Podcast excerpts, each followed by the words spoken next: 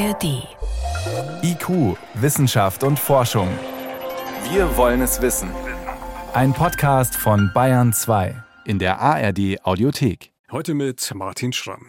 Alle reden gern über das, was schief läuft, bei all den Krisen, gegen die wir auf diesem Planeten aktuell ankämpfen. Eine Auszeichnung der Vereinten Nationen macht es jetzt mal anders und zeichnet Positivbeispiele aus, vergibt eine Art Oscar für den Naturschutz. Ausgezeichnet werden Initiativen, die zeigen, wie man Umweltzerstörung stoppen und rückgängig machen kann. In Gebieten, die zum Beispiel durch Waldbrände, durch Dürren, Umweltverschmutzung oder Abholzung geschädigt worden sind. Und dazu passend hat jetzt die EU ein umstrittenes Naturschutzgesetz auf den Weg gebracht. Das wollen wir gleich einordnen. Zunächst aber schauen wir uns eines dieser Leuchtturmprojekte mal genauer an, und zwar die Acción Andina, eine Graswurzelbewegung aus Südamerika. Am Anfang stand eine Vision. Was wäre, wenn die Anden wieder aufgeforstet würden, und zwar nicht punktuell von lokalen Initiativen und in Abhängigkeit ihrer jeweiligen Möglichkeiten, sondern länderübergreifend entlang der ganzen 7000 Kilometer Gebirgskette. Das bewegt den peruanischen Biologen Constantino Aucachutas schon lange. Eh, die größte Bedrohung für unsere Wälder sind die Überweidung und der Abbau von Bodenschätzen. Zudem spüren wir auch hier die Folgen des Klimawandels. Die Trockenheit nimmt zu und mit ihr die Brände. Wir sind überzeugt, dass es nicht reicht, 100 oder 1000 Bäume zu pflanzen, sondern es müssen Millionen sein. Konstantino, den alle nur Tino nennen, widmet sich schon seit über 20 Jahren der Wiederaufforstung. Denn in seiner Heimat wachsen ganz besondere sogenannte Polylepis-Wälder, erzählte er kürzlich im spanischen Fernsehen. Diese gelten als eines der am stärksten gefährdeten Ökosysteme der Hochanden. Die Polylepis-Wälder gibt es von Venezuela bis Patagonien. Sie wachsen in den Hochanden zwischen 3500 und 5000 Metern. Es sind die höchsten Wälder der Welt. Und sie sind deshalb so wichtig, weil sie im Prinzip die Wasserspeicher für den gesamten Kontinent sind. Heute existieren nur noch rund 10 Prozent der ursprünglichen Bewaldung. Sie sind wirklich in großer Gefahr. Der Chef von Equan, einer Non-Profit-Organisation, die sich um die andinen Ökosysteme kümmert, begann, wieder Aufforstungsaktionen in den Andendörfern seiner Heimat zu organisieren. Die Idee, dass alle anpacken und etwas schaffen, von dem die Gemeinschaft profitiert, entspricht zutiefst dem indigenen Denken. Die Pflanzaktionen, in der Sprache der Indigenen auch Kunyaraimi genannt, also Fest des Kunja-Baumes, wurden zu Zeremonien, die auch eine kulturelle und spirituelle Dimension haben.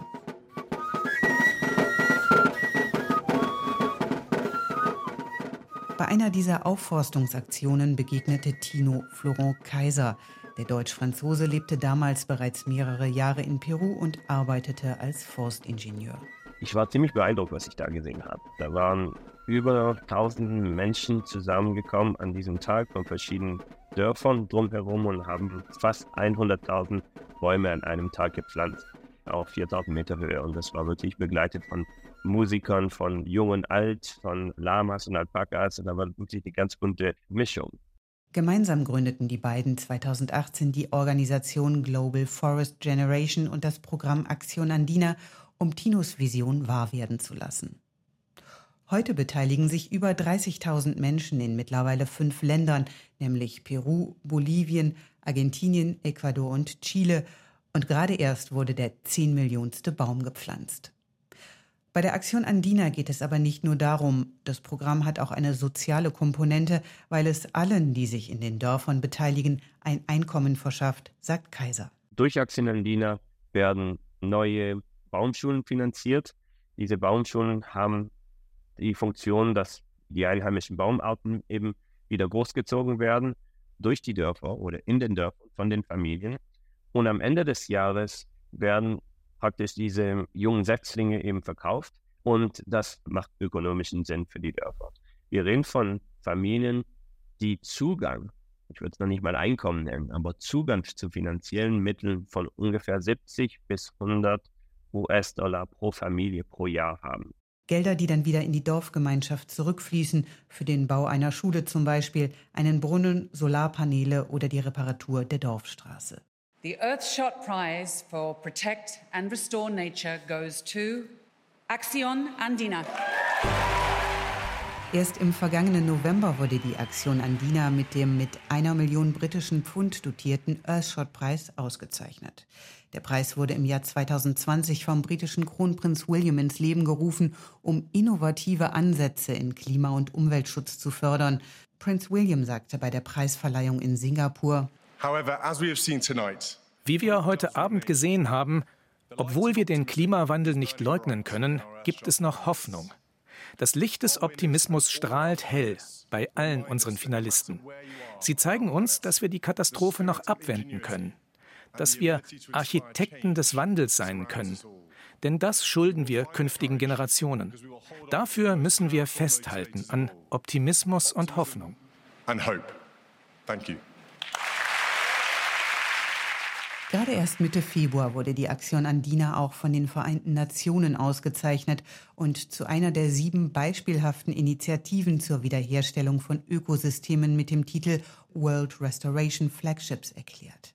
Damit werden Bemühungen gewürdigt, Flächen wiederherzustellen, die durch Waldbrände, Dürren, Umweltverschmutzung oder Abholzung geschädigt wurden. Für die Aktion sei das natürlich eine große Bestätigung der Arbeit, sagt Florent Kaiser, das gebe finanziellen Rückenwind und nun finde man auch endlich Gehör bei den Politikern.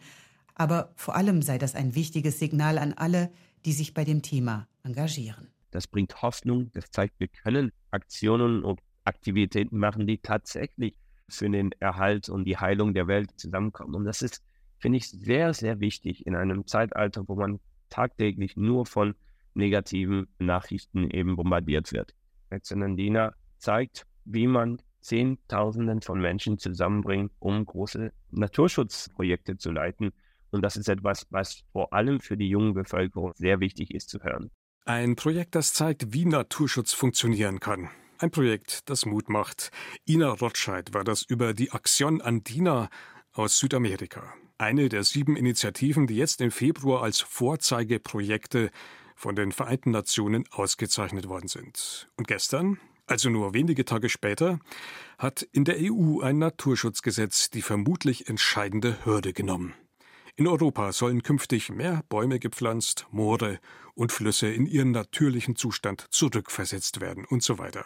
Die Natur in der EU soll sich also erholen und das hat sie bitter nötig. Mehr als 80 Prozent der Lebensräume dort sind in einem schlechten Zustand. Und das kann ich jetzt einordnen mit meiner Kollegin Renate El. Renate, was die EU da jetzt beschlossen hat. Geht das in die richtige Richtung? Ja, das würde ich schon sagen. Das geht in die richtige Richtung. Es ist natürlich wieder mal ein kleiner gemeinsamer Nenner, wie in der EU so oft. Das Gesetz war umstritten. Vor allem die meisten konservativen Abgeordneten waren dagegen. Die haben gesagt, dadurch wird die Landwirtschaft behindert, die Lebensmittelpreise steigen, Lieferketten könnten zerreißen. Aber andererseits ist es, man muss sich auch auf die Schulter klopfen wahrscheinlich, weltweit das erste Gesetz, in dem sich eine ganze Staatengemeinschaft dazu verpflichtet, Natur nicht nur zu schützen, sondern außerdem bereits zerstörte oder geschädigte Ökosysteme wiederherzustellen. Na, das ist doch was. Aber was heißt das jetzt konkret? Heißt es mehr Bäume pflanzen? Ja, also reflexartiges Bäume pflanzen ist nicht gleichzusetzen mit Renaturierung. Und das kann man zum Beispiel in Afrika sehen. Da werden Bäume in Savannen, also in natürlichen offenen Graslandschaften gepflanzt. Das wird auch gefördert, unter anderem vom Bundesentwicklungsministerium. Und dadurch können aber solche Ökosysteme letztlich verschwinden. Und das heißt, Geld für Renaturierung bewirkt da das Gegenteil. Hm. Wie kann man es denn besser machen? Also in der EU ist ein wichtiges Thema die Wiedervernässung von Mooren zum Beispiel, weil für die Landwirtschaft ja viele Moore trockengelegt wurden. Und deshalb soll jetzt in der EU bis 2030 bei 30 Prozent dieser ehemals feuchten Flächen zumindest mit der Renaturierung angefangen werden, also mit der Wiedervernässung. Und bis 2050 soll die Hälfte der Moorflächen renaturiert werden. Dazu kann man zum Beispiel Drainagen für die Entwässerung versiegeln, also außer Betrieb nehmen. Das sind ganz schön anspruchsvolle Ziele, vor allem wenn man bedenkt, dass die Landwirte, die diese Flächen bewirtschaften, ja freiwillig mitmachen sollen. Mhm. Jetzt haben wir ja vorhin schon ein bisschen mehr hören können über dieses Projekt in den Anden. Und sechs weitere Initiativen sind ausgezeichnet worden, von den UN unter anderem. Was könnte denn Europa von dort lernen? Dass Renaturierung keine Konkurrenz zur Landwirtschaft sein muss, was ja ein wichtiges Diskussionsthema bei dem EU-Gesetz war, sondern im Gegenteil. Den Preis verleiht ja auch das UN-Umweltprogramm gemeinsam mit der UN-Organisation für Ernährung und Landwirtschaft, der FAO. Mhm. Und zwei Projekte in Afrika zeigen zum Beispiel, warum. Da leiden viele Bauern unter Bodenerosion als Folge von landwirtschaftlichen Praktiken, die aus Europa importiert wurden, die aber nicht an die Umweltbedingungen in Afrika angepasst sind. Rund die Hälfte von Afrika ist von Desertifikation bedroht, also dass sie zur Wüste werden. Und dann können die Leute nur noch flüchten. Genau das wäre zu verhindern. Das hieße, es gibt Klimaflüchtlinge, die vermutlich nach Europa kommen. Das zu verhindern, darum geht es, also um langfristig stabile landwirtschaftliche Anbauformen. Das kann man mit sogenannter Agroforstwirtschaft erreichen. Also Anbau zum Beispiel von Gemüse oder Kaffee zwischen Bäumen oder weidende Tiere zwischen Bäumen. Mhm. Die Bäume spenden Schatten, wenn die Sonne hochsteht. Das ist gerade für guten Kaffee wichtig. Und es sind natürlich Bäume, von denen man auch Früchte oder Nüsse ernten kann. Diese Projekte werden gemeinsam mit örtlichen Bauern umgesetzt. Das ist bei den UN-Projekten auch immer ein wichtiger Faktor. Die lokale Bevölkerung ist in den Projekten aktiv. Die werden denen nicht einfach übergestülpt. In dem Fall hilft Agroforstwirtschaft den Kleinbauern ihren Lebensunterhalt zu bestreiten. Und durch die größere Vielfalt beim Anbau wird auch die Ernährungssituation der Bevölkerung besser. Das heißt, das muss man zusammendenken, das sollte zusammenkommen. Beide Seiten sollten profitieren, Natur und Mensch. Jetzt ist die Frage, eventuell der Faktor Klimawandel könnte das Ganze ja noch verschärfen, speziell auch im Süden. Ja, und das tut er ja auch schon in der Gegenwart. Zum Beispiel in Pakistan gab es ja verheerende Überschwemmungen durch extremen Monsunregen, der eine Folge des Klimawandels ist. 2010 waren da 20 Millionen Menschen betroffen und eine Fläche so groß wie Italien wurde geschädigt oder sogar verwüstet. Das kann man sich eigentlich kaum vorstellen. Dort gibt es auch eines dieser preisgekrönten UN-Renaturierungsprojekte, das heißt Lebendiger Indus, Wiederherstellung der Wiege der Menschheit. Das schlägt also einen Bogen von 6000 Jahren Siedlungsgeschichte zu einer Zukunft, in der durch Klimawandel wohl häufiger solche extremen Monsunregen vorkommen können. Die Region soll resilient werden, sagen Fachleute, also widerstandsfähig gegen solche Naturkatastrophen. Und das heißt, nachhaltige Landnutzung und sozialökonomische Entwicklung, die gehen da Hand in Hand. Jetzt war die Kritik in der EU ja beim Ringen um dieses Gesetz auch geprägt von so einem Tenor in die Richtung, dieser Naturschutz, der würde auf Kosten der Landwirtschaft passieren. Also da wären Gegner und nicht Partner am Start. Ja, und das ist einfach viel zu kurz gedacht. Die Landwirtschaft ist ja angewiesen auf sogenannte Ökosystemleistungen. Der Klassiker ist die Bestäubung durch Insekten, aber auch zum Beispiel genug Wasser. Dafür sind ja intakte Wälder wichtig wie man in dem anderen Projekt sieht. Oder Vögel, die Schädlinge fressen. Aber die brauchen auch gute Lebensbedingungen. Und wenn man sowas im Ganzen betrachtet, dann ist Vielfalt ein wichtiges Stichwort. Denn Ökosysteme, die möglichst viele Arten enthalten, da überleben immer welche und damit auch das Ökosystem als Ganzes bei einer Naturkatastrophe wie einer Dürre zum Beispiel. Und das kann man auch bei dem uns nächstgelegenen UN-Projekt sehen. Da geht es um Aufforstung im Mittelmeerraum. Da sind ja die Waldbrände ein Riesenproblem. Sind wir am Ende dann doch wieder beim Thema Bäume pflanzen? Da, wo der Wald hingehört, auf jeden Fall. Und tatsächlich gab es da im letzten Jahr so viele Waldbrände wie noch nie zuvor. Das Projekt heißt deswegen auch From Fires to Forests, also vom Feuer zum Wald. Der Mittelmeerraum gilt als Hotspot der Artenvielfalt, aber 16 Prozent der Arten in den Wäldern sind vom Aussterben bedroht. Und diese Wälder sind ja auch wieder ein wichtiger Faktor für die Resilienz, also die Widerstandsfähigkeit der ganzen Gegend. Da geht es natürlich tatsächlich ums reine Aufforstung, aber eben richtig, also mit Arten, die hitzeresistent sind, also klimawandeltauglich, mit vielen verschiedenen Arten, weil vielfältige Ökosysteme stabiler sind. Und wichtig auch für die Wasserversorgung der Gegend und Wichtig in dem Projekt ist auch das Waldmanagement. Unter anderem gibt es Informationskampagnen für Besucher, um das Feuerrisiko zu vermindern. Und die lokale Bevölkerung ist aktiv dabei, wie bei allen Projekten. Und bei dem Wiederaufforstungsprojekt sollen auch 50.000 grüne Arbeitsplätze entstehen. Der Wald bringt also Einkünfte durch Holz oder andere Produkte und durch Tourismus.